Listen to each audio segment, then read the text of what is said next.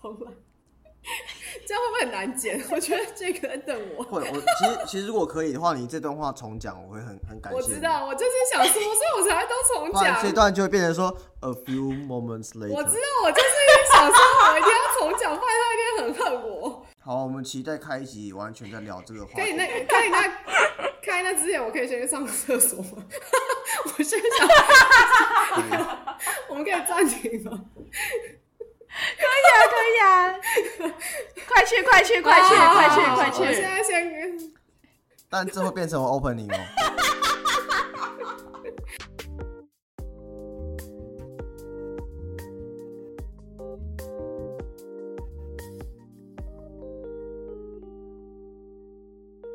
欢迎来到 Open News，我是 Jake，我是 Amy。我们今天在这里分享我们上一集还没讲完的内容。那那我想到，所以你说的你第二份工作就是转到电动车产业吗？还是我那时候在 后期的时候遭受到很不幸的消息，就是在疫情的期间决定退出欧洲，因为那时候米兹必须跟呃 Renault 跟 Nissan Alliance 三方决定说 Renault 会 focus 在欧洲，Nissan focus 在美洲，然后呃米兹必须 focus 在亚洲。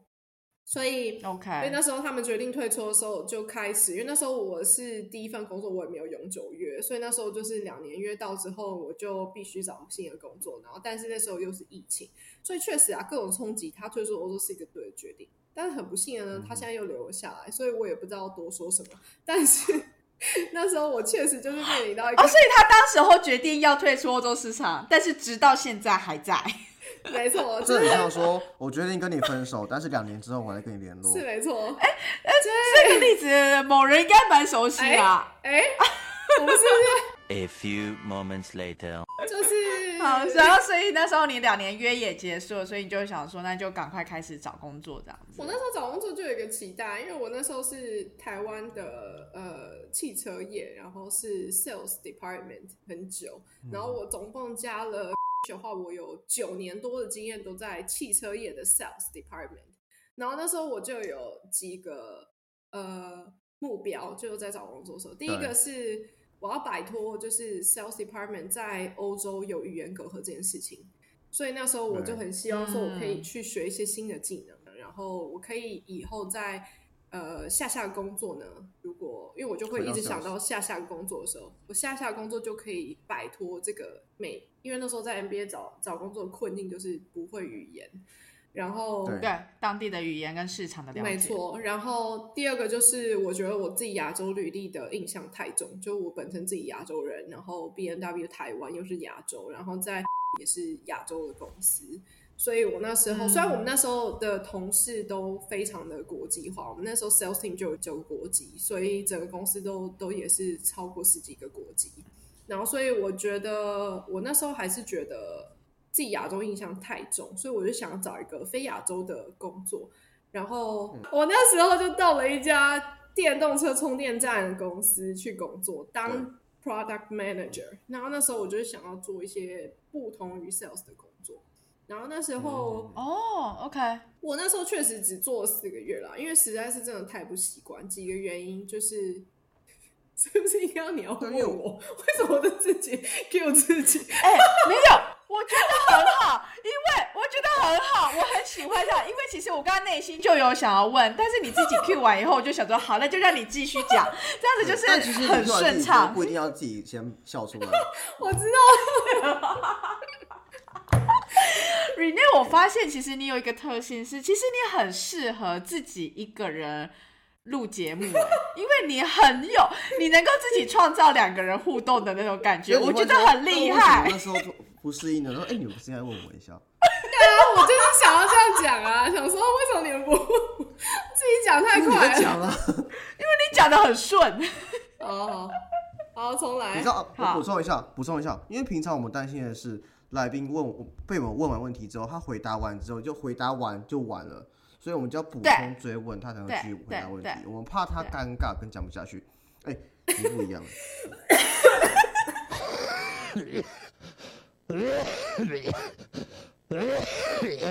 好，下一页。我觉得我好像好了，我应该讲，我觉得很棒，讲太多。你不用哎，你我不用管你。你可以。自己发芽，就是 成长茁壮。你现在去洗澡回来，你不知道，我贴一张照片在这边，你不知道。自己是讲讲完整个 podcast，可以可以，就是这一集根本就是 rename 自己而已，就是如果你这个还会剪接的话，就完美了。到底有多想要把那个剪接这件事情丢包出去？我们再次呼吁，我们很希望就是找到有小帮手能够帮我们剪接好。对 好，说到不习惯这件事情，对，为什么会？因为四个月，因为我记得我离开荷兰的时候，我跟你聊过，那时候你要去那个新工作，所以我刚刚才以为说，因为我忘记你，我不知道你的公司名字嘛，所以我以为说你在同一个公司，因为都是跟电动车相关的，所以我以为你是同公司这样子。对我那时候到就是一个做呃为 DC 充电站为主的一个公司。那荷兰的充电站为什么那时候我会想要？哦，其实那时候我拿到另外一个缺，就是 Under Armour 的欧洲区销售经理。然后那时候挂 Under，Armour，对 Under Armour，没有，我刚刚是要说，就是 Under Armour 的那个是完全不同产业耶。对啊，就是等于说所以所以换而言之，其实就你变成说换这两个方选或，换换产业都可以。对对对，换方选或换换产业这样子。不是，我那时候就得到一个职缺，就是 Under Armour 的欧洲区销售经理。那时候做的事情跟我在做的时候非常像，因为那时候就是一个国外的公司，然后在欧洲的分公司，然后做的就是欧洲区，然后但国家是不一样啊。那时候就是他们想要给我管南欧吧，我记得。然后非常类似，只是 Under Armour 又再复杂一点点。就像刚刚有提到说，代理商的话，他们的话，其他消费品的话，就是会一个国家有许多代理商，然后他们又有线上线下的问题，比如说 Amazon，然后会有其他，比如说 Foot Locker 啊等等的。然后，所以他们的那个话，价格会定价的工作会比较复杂。那但是我是完全就是符合他们想要的技能，因为工作性质是基本上是完全一样，对对对，只是产品不同。然后那时候我就拿到那个职缺，但是我就忍痛还是拒绝，因为我觉得如果我再继续下去的话，就是还是会有 sales 你，然后你在语言的问题，然后第二个就是我很想要继续在电动车看电动车成长这件事情。我很想要知道是为什么你对于汽车产业有这么强烈的兴趣，然后不管是从台湾一开始，因为其实我我觉得啦，就是汽车产业绝大多数，或者说之前就是去看汽车什么的时候，通常遇到都是男性为主。就是男性的销售员啊，等等之类的。然后，所以是什么事情让你觉对于汽车产业特别的情有独钟？然后，甚至是想要从传统的产？传统的汽车产业到到电动车这样子。我觉得我其实并不是对汽车特别了解，但是我是对汽车的 business model 很有兴趣。就是像我的兴趣，其实并不是这台车可以跑多快或者是什么，当然是有一点兴趣，但是比起像你讲的很多男性，他们是真的从小就他的玩具就是车，对从四驱车然然后什么马力啊什什么没错型什么之类的，然后握把是皮革质个什么之类的，没错。所以像你看 Jake 就比我懂得非常多，但是我从小并没有那个超不懂的。对，但是我并没有那个基础。其实我最有兴趣的事情是汽车的 business model，因为我就是在那时候在代理商的时候，觉得为什么他们可以这样，为什么他们可以那样，为什么我不行？那为什么这个价格就一定要卖这样？那为什么这个就要这样做？然后我那时候就是有这种各种不同的好奇心，然后我其实是不是一个很就德国人，德国车厂、日本车厂，他们都是一个一板一眼的人。但是我是很喜欢工作上带来的新挑战，就比如说、哦我们现在就是遇到一个大困难，那你要怎么解决？那我每次解决完之后，我就会有这个非常大的成就感。所以那个其实是我为什么会想要继续留在汽车业，呃的的很大的动力之一啦。那刚刚讲回来，为什么我不习惯？就是那时候我就是为了放弃 Under Armour，其实那时候真的还是蛮忍痛的，因为我毕竟是很爱 sales 的人，我就觉得那些呃，就是价格量啊，那些可以去 negotiate 这些东西是非常非常有趣，然后就是我对这些事情充满热忱，然后嗯，我那时候就去当了 product manager 之后呢，我真的是要面对很多就是城市的 engineer，然后上面又要跟一些 business 的人沟通。为什么他们很想要我？就是因为他们觉得我很了解 business，然后我可以当做这两个部门的人之间的桥梁。桥梁这样子，没错。所以那时候他们就是想要我这个人，但是我确实就是缺乏一些呃，比如说那时候很复杂的一件事情，我在做主要是 payment solution。那 payment solution 就是你有。充电站产业实在是复杂到，我可能可以再讲两个小时，但是没有必要，就是 真的是非常非常复杂。然后，所以在充电站产业真的非常复杂，所以在那个之间有很多事情是很复杂的，去需要了解。我现在讲一个好了，你如果现在有一台车，你是用 leasing，那你是用 lease plan 去租这台车，但是你比如说 Amazon 现在是我的 employer，那就 Amazon 在付这个。Monthly 的 leasing 的费用，的费用，承租的费用，没错。对。然后我现在要充电的话，就是他们就会有付一个卡，因为你是油车，就是一个油卡。你现在充电车就是一个充电的 token。那你这 token 的话，你到哪里充电都是免费，这样全荷兰充电都是免费。比如，然后呢，我现在如果家里要充电的话，我是不是要装一个充电站？然后是我自己要付那电费。那我现在付那个电费之后呢，我就要 reimburse，我就要去跟 lease plan 要钱，说对我就是要去 reimburse。然后这个东西呢，比如说好，你现在自己家里电就算了，那如果你是去啊，比如说第三方，比如说像现在 Shell 就会有 New Motion 的，你说商业用电跟民生用电吗？不是，就是比如说现在 Shell 会有 New Motion 的 charger，因为 Shell 现在是跟 New Motion 合作，因为它是它的子公司。对。那 New Motion 的 charger，你如果去充的话，好，现在简现在另外一件事情，你现在去 New Motion 充电了之后，New Motion 它是跟 Shell 租那个地，那 Shell 可能又是跟别人租那个地，那他现在就是要把这些 charger 的电又接到那个那个房东那里，那你就要 reimburse，就要再从房东那里再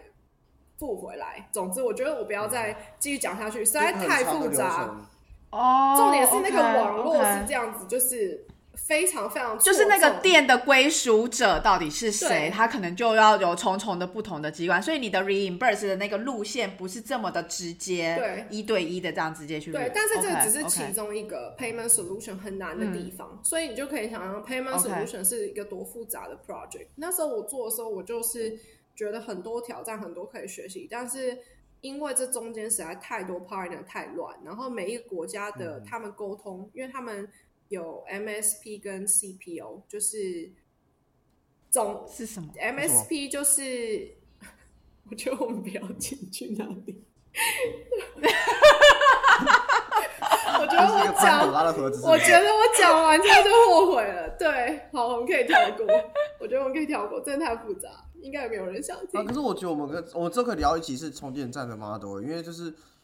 我不知道台湾目前这样，但我相信台湾也会慢慢越来越多充电站。但是像是在的话，是很多地方在去抢充电站这门生意的。对，尤其是跟政府的关系比较好的人，因为假设我举个例子哈，我之前有个客户，他是海南岛的，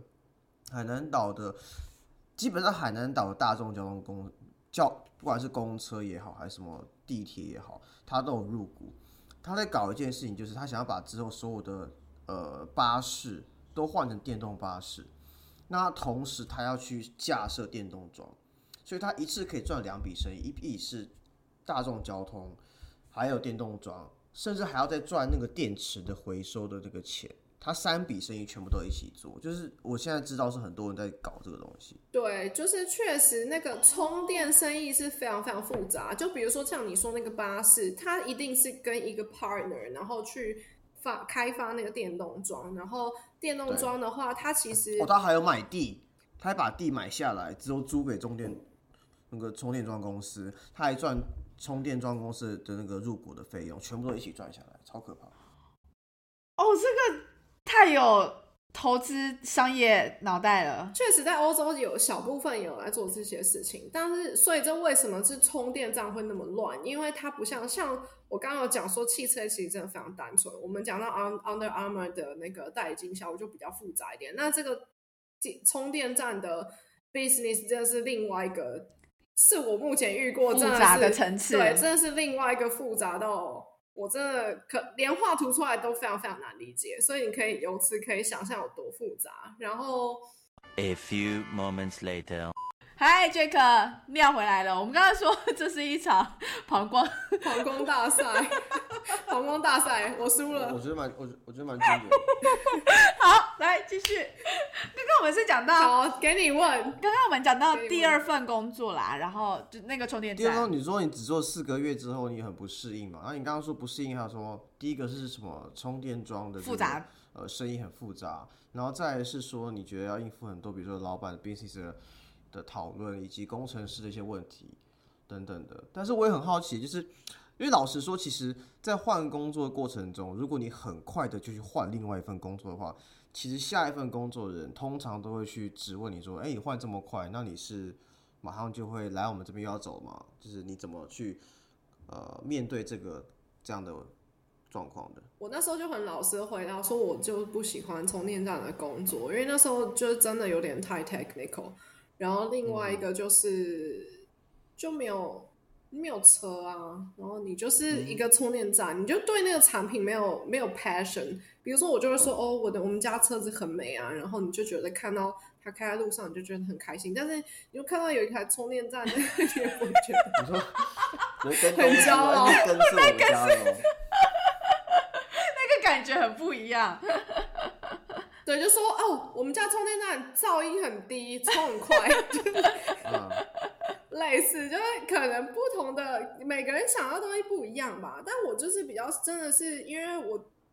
大学毕业就只有那一份工作，就是在汽车业。然后到荷兰之前，我就是一直真的很想念那些汽车的产品，在自己的公司。然后你会觉得哦，路上有开我们开的车，觉得很骄傲。然后经过哪里城市都有自己不同的经销商。你就会觉得哦，对对对，我们在哪里有开一间店等等。哎，但我很好奇，就是你是因为一开始喜欢 而选，还是你在 待久了之后喜欢？我那时候没有喜欢任何车，所以那时候我其实面试很有一些精品公关、精品业、公关业、银行业各种业我都面试。那时候我大学刚毕业的时候，然后我那时候确实也是。误打误撞，那时候我找找工作只有一个目标，就是我要找一个牌子是全世界人都知道在干嘛。就是我出国，我就算出国了，我也不用解释，就我们公司在做什么，就我全世界人都知道。然后那时候我确实就运气不错，就进了。OK，有意思哦。那我还有问题哦，就你待久之后，你有越来越喜欢这个牌子吗？我确实就是像我说，我对产品比较没有那么强烈的喜好。就是一定这样，是一定那样子，谁比较好，谁比较不好？当然是真的。你若产品两个摆在一起，一定有一个比较好，就是看你怎么比较。那。你说我对那个品牌有没有越来越喜欢？我觉得是有，因为当你去越来越了解，说哦，你知道这个百年工业汽车，很多东西都只有在飞机上看到的东西的科技，它都会应用在最高级的汽车上面。就就是因为你飞机，我是我是没有办法去飞机，就是或者是航空，因为你很了解，了解之后更喜欢它这样子。对，就确实是会增加，尤其是还有一个重点是。台湾人对品牌的认同就很强烈，就是他们就是会很去比较会比西方国家会更崇尚品牌这件事情。我觉得，尤其是进口的东西，专属于高级车产业，还是说你觉得绝大多数一般来讲对品牌都算蛮忠诚的？我觉得不是算忠诚，就是他会有一个认知，对，就会重视。东西一定要是什么牌子的，什么牌子？哦，你这个人很 OK，什么快乐牌，哦，这个经济水准不错哦，什么的，什么地位配什么车之类的，这样啊，OK，没错，OK，就是尤其是那时候台湾的话，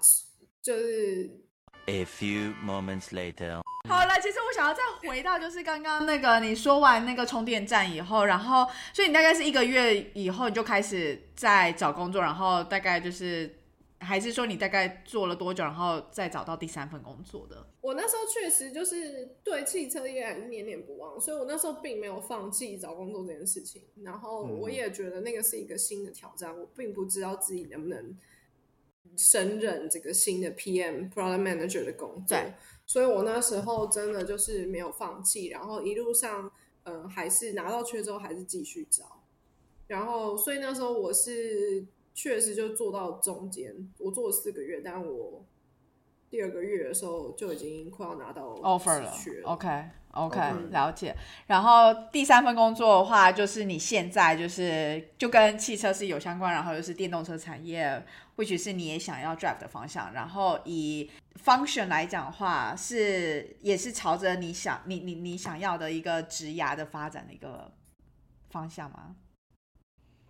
我现在因为比较特别的事情是，嗯，我现在在做电动车欧洲分公司，但是我是 PM，就我现在的工作是把我们公司是戏谷的电动车品牌嘛，就带进欧洲。那我是在做各种不同的 readiness，就是各种不同的准备。就比如说刚刚讲到，我们要请人，那我就要做 headcount organization design。哦，真的假的？然后所以如果我们想加入汽车产业的话，有可能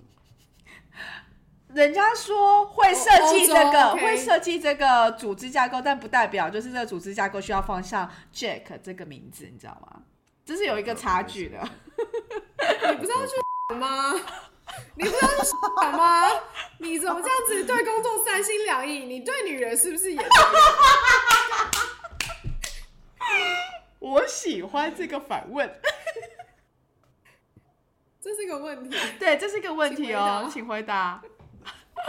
等下就把它剪掉。我我我觉得是这样的，就是我觉得工作开心就好，能够学到东西，有所成长比较重要。你真的是什么产业、什么位置，不是一定要说什么位置要做多久，而是你觉得开不开心，会需要东西，然后以及能不能够让你去带你去下一个你想要去做的 position 或公司或产业这样子。虽然你没有回答我的问题，但是我还是同意你，就是我觉得你说的非常对。他转的快，就是就是确实，我现在做的就是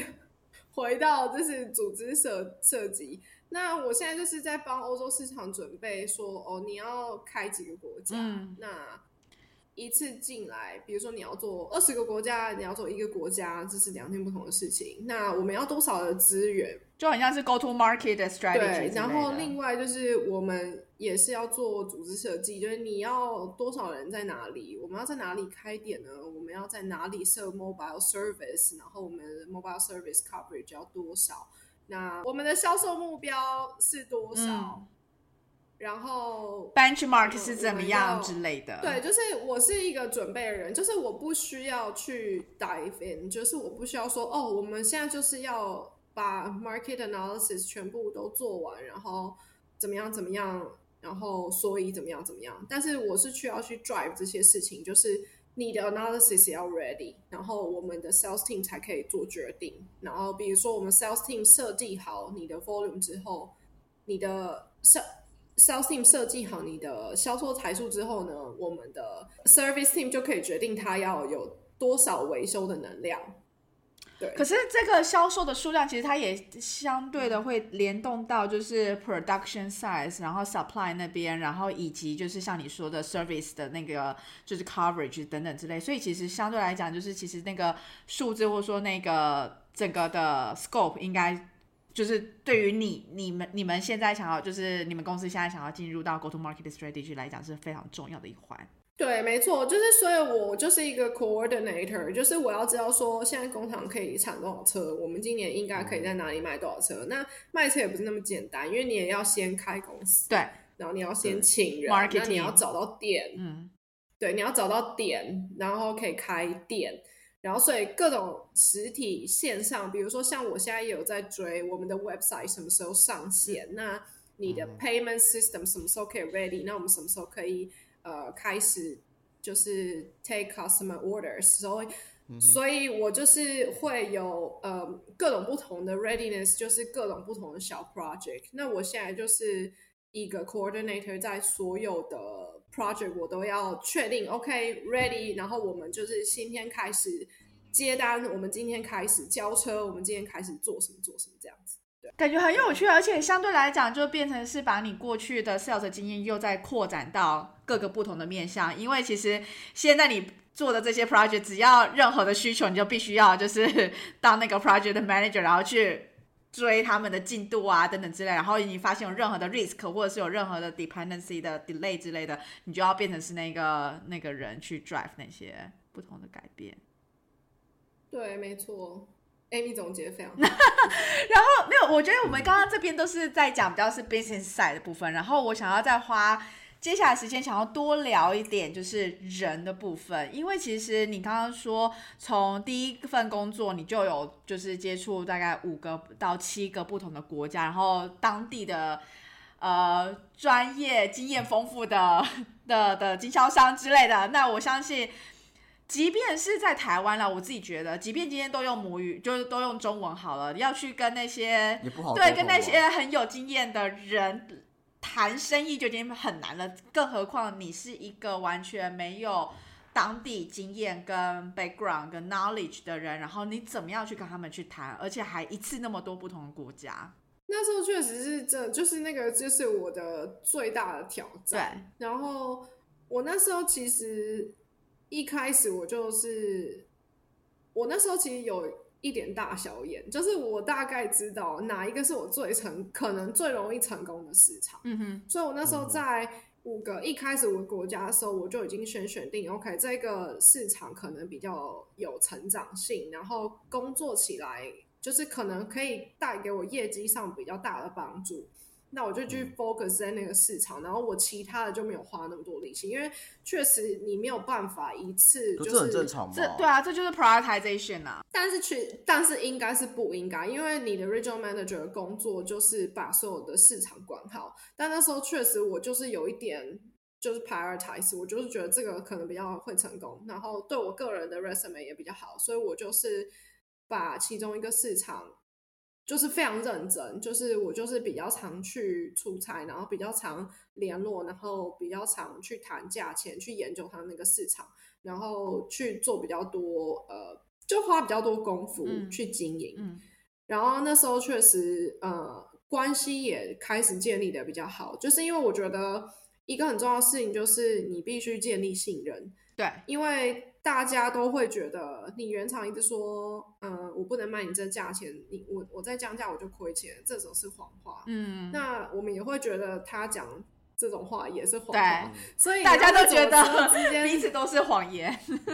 所以那时候确实就有一个平衡，就是你必须要去建立一点信任，然后。你要去要求一些事情，比如说到月底的时候，我们业绩某一个国家没办法达标，我们就要打电话去其他的市场要求帮忙达标。就比如说你给我多挂几台，你能不能提前？但你知道这一通电话可能会造成后面很多的工作，比如说我只是讲讲说，你帮我多挂十台好不好？那他可能就是要去想办法把那些客人叫来，然后很多个业务就要去打电话，然后想办法把这十台去挂牌，然后让我可以达标，这整个 region 可以达标。那这些东西都是就是需要建立信任，就是我要有要求他的时候，我也要有给予他好处的时候。所以当我有比如说，因为我们 regional manager 有一个很大的工具就是补助，就我口袋有一笔预算。然后我可以决定说我要给谁，那你就会去决定说好，那我就给某个国家比较多，因为它可能会比较让我达标，比较可以帮助我整个业绩、整个区域的业绩跟呃，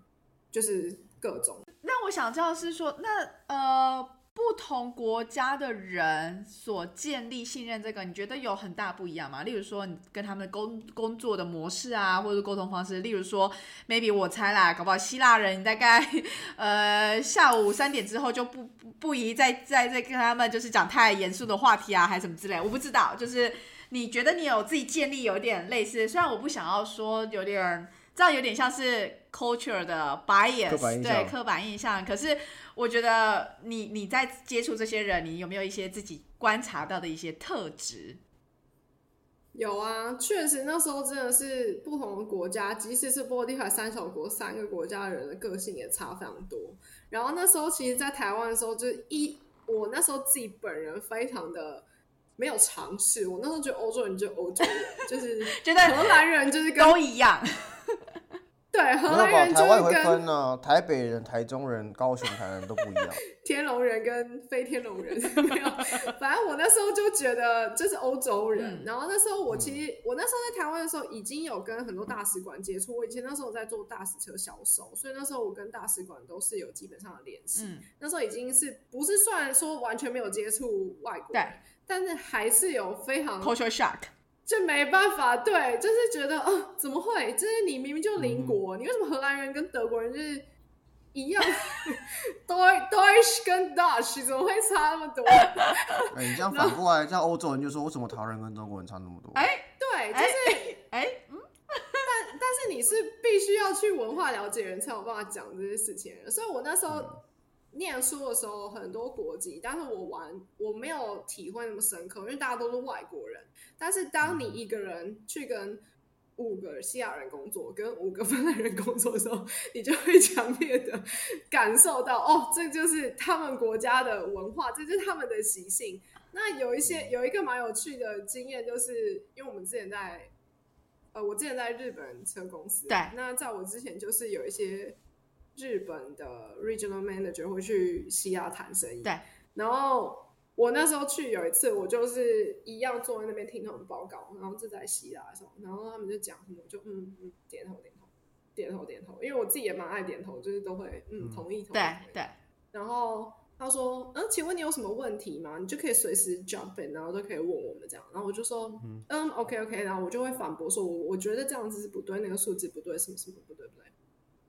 然后他就说：“哦，我觉得你这样讲非常好，我真的非常感谢你。”我说：“为什么？”他说：“因为我们之前啊是一个日本人来，然后一群日本人来的时候就一直点头，一点头，然后问他说：‘你有什么问题吗？’没有没有。然后晚餐去吃的也非常愉快，然后就他们回去日本以后就写 email 来说你们的 proposal 我全部拒绝，然后他们就说哈，真的，我之前也听过他就觉得傻眼，他觉得两个那个他说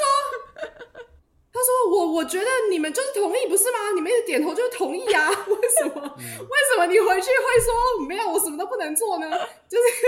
大家就是非常的想说，嗯，这到底发生什么事？哦所以这对他们来讲非常没有办法接受，嗯因为尤其是南欧是一个非常直接，他们非常会表达自己的情绪的国家，嗯，就是南欧各个国家都有一个比较会表达情绪。我们当然不能说全部都是这样但是、对，但大部分的话，他们是确实会比较去 fight for 他们想要什么。就是他们真的价格不高兴的话，他真的会在电话对对方那一头跟你大吼大叫。就是哦即使他是很高的 director，他也是会大吼大叫说这样不行，你这样子真的太过分了，我这样没办法做生意等等然后嗯他们就是会非常直接、强烈的表达。但是你知道，如果你是一个原厂人，你如果对台湾人讲，台湾人很少人会跟原厂人大吼大叫吧？然后就是你很难理解说为什么会这样。但是我相信他们不是因为我是。亚洲人或者是，嗯但确实确实那是他们表达的方式。对就我听其他同事之前在那个职位也是，就他们确实就是他们表达的方式，就是并不是针对我，但是就是一件很有趣的 culture shock 啊，对他们来说也是。嗯嗯，那芬兰人或是波罗的海三小国的人，他们是就比较冷静吗？就是变成换换成是你要去了解一下到底他们现在的状况是怎么样吗？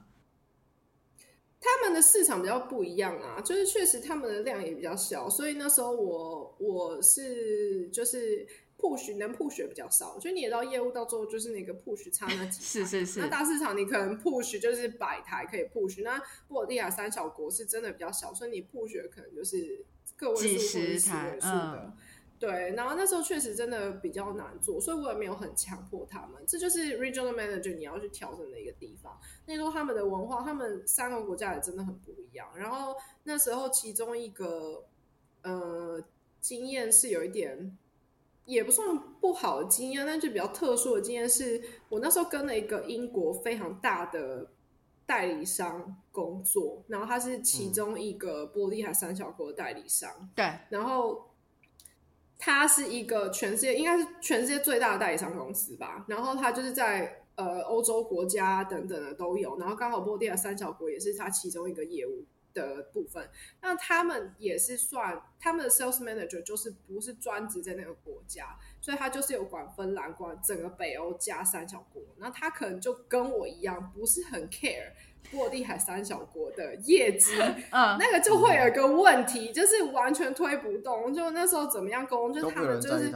对，就是那时候做三小国是非常非常困难，就是完全推不动。那你说有没有 potential？有啊，可是你要怎么推？那时候就是其中我一个很大的挑战啦。那你说我有没有非常成功？但是有进步，但也不能说我真的把整个市场改变或者是怎么样。哦，了解。那时候就是就是你当你会遇到不同的对象，那有一些人真的是很认真的他的国家，他就是专注的那一种 sales manager 的话，那真的非常非常运气非常好，他就是非常了解 local，非常懂经销商。但你如果像那种 regional 的 sales manager，呃，就是比较没有那么好实力。了解。OK，这肯是要问问题吗？没有，我只是想要说，就感觉就是 Rene 提出的点，我觉得蛮重要，是因为我觉得大家很容易，我不知道，就可能大部分的 sales 或者目前，比如说你是在一个呃区或一个市场里面当一个方选的人的话，你距你距离 regional 是比较远的，所以我觉得刚刚 Rene 分享蛮多，我觉得不错，是说你从 regional 一个区域整体区域，比如说欧洲区、亚洲区、美洲区的角度去看整个 business model 的话，或目前销售情况会怎么样去分配跟想这件事情，这是我们比较少遇到的东西啊。因为像像我的话，我只会管我负责的市场，我不用去管其他人怎么样之类的。因为像我会 cover 不同区域的一些销售情况，但是说真的，我就还停留在说我只 care 说哪边是有呃 momentum 的，没救的我就不会去管它。其实就是真的是我觉得 priority setting 的概念啦。但是这确实是我一个回到汽车的原因，因为那时候我在充电站公司的时候就没有这种，我那时候有做不同国家充电站，但是那是一个 product manager 角色，所以确实没有办法有这种挑战，就是你会去说哦市场的 dynamic，然后你经济的影响啊，或者是你疫情的影响怎么样怎么样，这些都是我觉得来欧洲很宝贵的一个经验，就在台湾工作是没有办法学习到的部分，所以我不不想要在我工作上会失去这个这个部分。嗯，这个 element，OK、哎，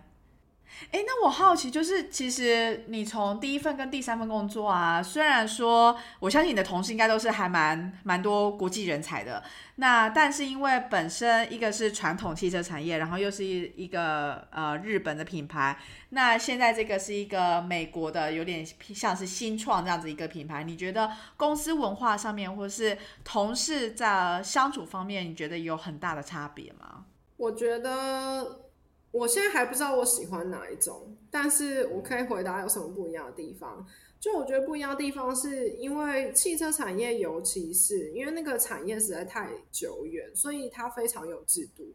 就是呃，什么是该怎么做就怎么样，就是已经没有什么发挥的空间。就是应该说，你可以在小小部分的调整，但是你的发挥空间比起新创的话，真的是相差甚巨。就是新创真的是非常 dynamic，肯定就是今天做的事，明天可能就全部翻盘，你又重新来一次。那现在就是这个，就是我现在工作面临到的挑战，因为我不是我们同事非常多 Tesla 来的同事，那他们很习惯，因为他们从以前就是跟着你知道汽车市场七八年前跟着 Tesla 一起把汽车上电动车市场做起来。但是我本身的话是过去没有这经验，所以我现在还在调试。但是好的地方是呢，我现在就是可以把我以前 organize 的那些经验，把它带进我现在这个组织。所以我觉得我是一个很重要，让这个组织有一个呃更系统化整合。整合。对对对，所以尤其是我的 function 的话，也是很容易去 implement 这些这些整合的一个职位。所以刚好我觉得就是这两个。的融合，我觉得现在在我的工作上看来还蛮平衡的，所以我才说我觉得没有一定哪一个好，因为我觉得像你说百年期的产业那么死板，那你进步的呃空间就小。像比如说他们现在要把呃做直销的话很难，因为他要把代理商全部砍掉、呃、，terminate，对，然后经销商要 terminate，你知道那个一个都非常非常多钱。我以前我我有做过，就是非常非常非常多钱。然后就是他们他们要改变的话，真的是一个很慢、很慢、很漫长的路。嗯，但是你如果在新创的话，你就有很多发挥的空间。比如说，我今天想要干嘛，明天想要干嘛，我今天想要进军多一个国家，然后我今天想要多做一些什么事情，然后我这样多开一个点，那都是很有很有弹性的。嗯那你就会觉得你在新创公司的话，你的发展比较大，然后你可能会。呃，对你的职涯也比较有帮助，因为你就是学到的东西更多，你不用只是因为哦，可能过去几十年的什么历史因素，所以你只能这样做。嗯，那我就在我就在新创公司是不会遇到这种问题啦，所以我觉得都有好坏。但是新创公司确实一开始，因为像我们公司是非常新的公司，就是这种草创的公司是真的需要久一点的时间，我才会觉得比较稳定，就是我自己工作会比较稳定。所以我还在适应当中。哦，了解。哎、嗯我觉得我们今天我我觉得我们今天已经聊蛮多了，但是我我我我发现我们都还没有聊到就是有关生活部分，所以我想要很快速的问一个最简单问题，就是你在荷兰快五年这时间啊，你觉得呃自己最喜欢享受的地方是什么？那比较不习惯还还在适应的地方是的的面向是什么？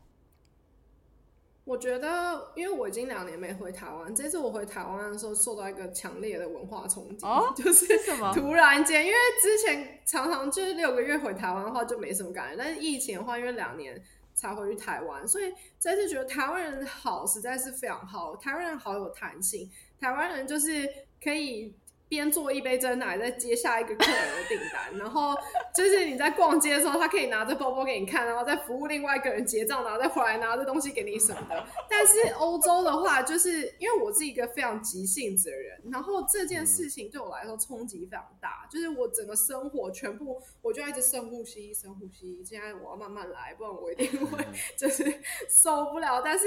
就是这个无形中很让我就是生活步调变慢，嗯然后。就是欧洲人比较是就真的会专注做一件事情，他就是专注做一件事情。但是台湾人真的比较多工，这件事情是我最大的冲击，就是我这这次回台湾最大的冲击。那当然说，呃，生活上有什么很大的冲击？很很喜欢的地方，很不喜欢的地方。我觉得很喜欢的地方是这个社会真的很自由，就是在台湾就会有很多既定的你的呃社会价值，你就是不能怎么样，你这女生不能怎么样，怎么样怎么样。但是你在这里，你就女生还是可以成就很多事情。然后你即使是外国人，你也很多机会、很多舞台。这是一个开放的社会。然后不喜欢的地方，我觉得就是荷兰天气真的太烂了。但是，而且而且，我觉得可能 Jake 以前也是，就是食物的方面，我还是不太习惯。我觉得现在台北实在是太好吃。你什么东西你也不用煮，你就叫乌这龟一全部都有，全部很多选项让你选，嗯，我觉得吃东西是一个很大的挑战吧，就是因为我一年没回台湾，我觉得吃东西这一块还是，就我觉得我觉得回到亚洲真的比较比较好，因为我觉得口味比较近，选择比较多，也比较方便等等，然后整体来说也好吃。但是我觉得欧洲真的好好难哦，我我都很佩服你们在欧洲待很久，尤其是那种好几年没回台湾的人，我都很觉得很厉害。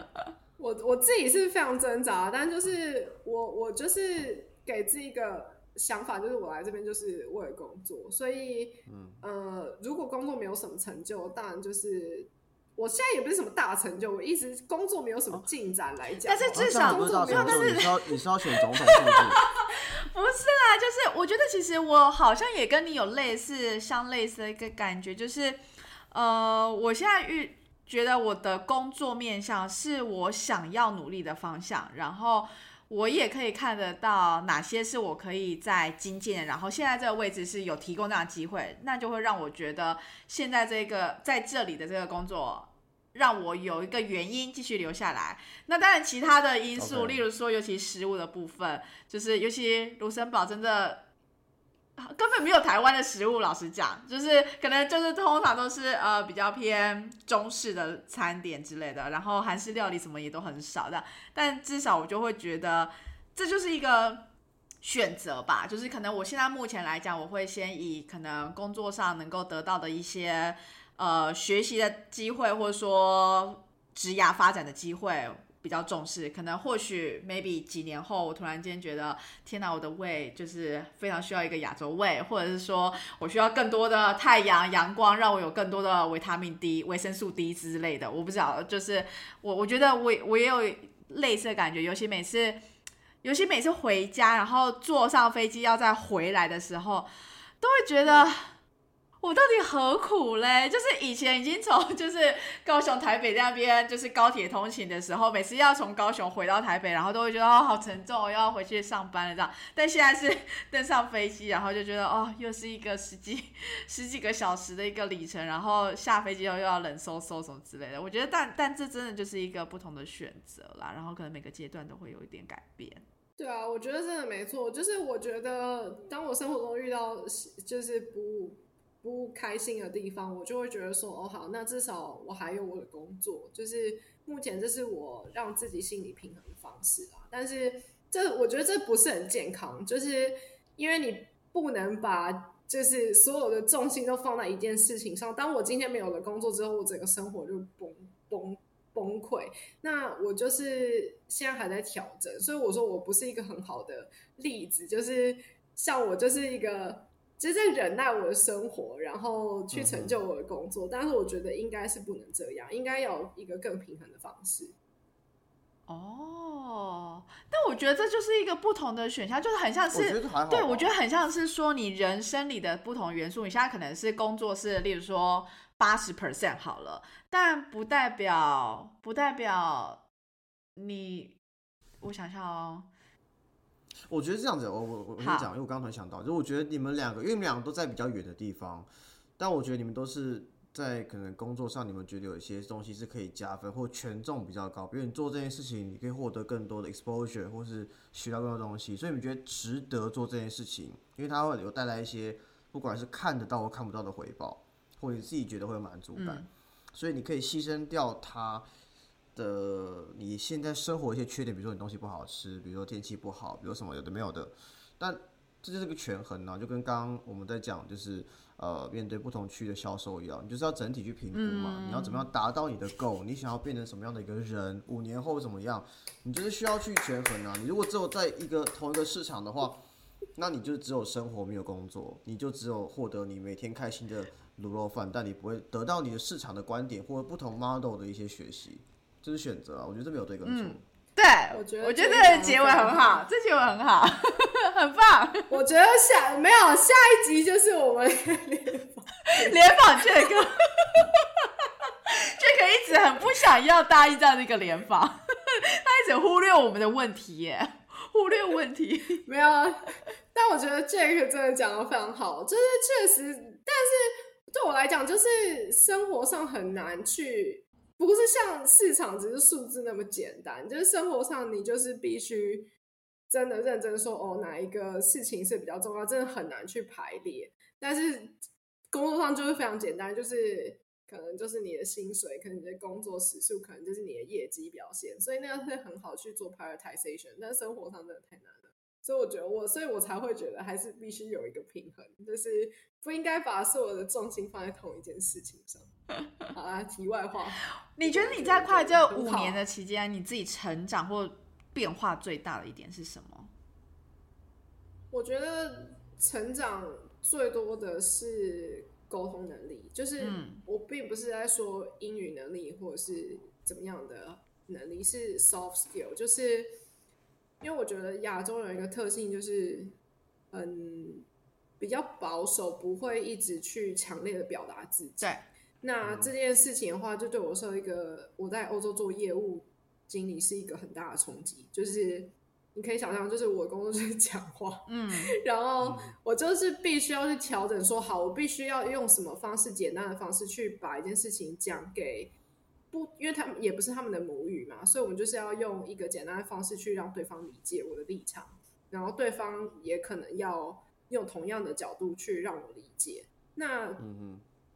最重要的能力是，我觉得亚洲人优势是听话。就是我之前一直在讲，我觉得并不是你要怎么学自己去讲话讲话，对，就是你要去聆听，然后你要真的去把别人说的事情听进去，然后去消化、去理解为什么他会这样讲。所以我觉得这个应该是呃，我自己认为是亚洲人的优势，就最大的优势，就是不应该一直讲一直讲。你要学习会讲之外，真的要去听，然后你才能知道，呃，就是比如说你对 negotiation 等等的啊，各种的呃练习的话都是很好的。所以我觉得亚洲人最大的优势，我好像在走步。我说，我觉得亚洲人最大的优势就是聆听，然后这也是这五五年来就是学到的最重要的东西之一。嗯，好，感谢你。好，很棒。哎，我没有，因为其实老实讲啊，就是呃，我其实刚刚原本有想要问一个，就是你觉得台湾人才的一个优势，然后没有想到你在这一题里面就是也讲到，因为其实我觉得很长的时候，大家会觉得说，哦，到底我们没有任何这边就是当地语言的优势，然后也没有英文，英文也不是我们的母语，然后我对于当地市场也都不了解，那到底台湾人？这个人才的价值在哪里？那我觉得聆听这个东西的确真的是一个，是是我之前没有听过的答案，所以我觉得是一个还蛮有趣的一个面向然后就，但是我要补充哎，我觉得这个 怎么讲？就是我觉得我们在这边会讲聆听这件事情，跟亚洲人聆听是优势这件事情，是因为我们的工作需要大量的沟通，以及我们面对的同事跟呃交易对手或是客户都是属于比较 diverse 不同文化的人。但是我必须说，我们不能只讲好话，因为我之前我最近上周遇到一组客户啊，我直接讲无所谓，台湾证交所、台湾证券交易所，这应该是一个很很大的名字吧，算是很官方的机构。哎，他们拒绝跟美国客户讲英文呢，他们卖资料卖给美国客户，然后拒绝在沟通中讲英文，他直接在写信里面回印度人说，我们可不可以讲中文？这是第一个让我很震惊的事情。然后第二个很震惊的事情是，当开呃组织一个会议，特别找一会中文的人来之后呢，台湾那边的人是哎完全不回答，不不直接回答问题的。我必须说，在座的各位都是属于比较 open minded 的人。我觉得你只要是 open minded 的人，你会有一定程度以上的聆听能力。但如果你不是 open minded 的人，但你是亚洲人的话，我不觉得你会聆听能力，因为他们。就是很多人很就是非常不不 open mind 的人是无法去聆听，他只能接受他听到的资讯而已啊，或是他不想去回答他想他需要承担风险或责任的问题，这样的人其实也很多，所以我觉得在这个题目上，我不能完全的认同。OK，你们两个的观点。好，我懂我懂，我觉得真的是要看工作性质啊，像我说就是真的，因为我会这么这么感同身受，是因为。市场真的会一直说哦，我们的税，比如说希腊之前就有一台车，这可以减掉。不过就是希腊有一台车，它就是如果我多卖他一欧的话，他的税突然间就变两倍。嗯哼，对。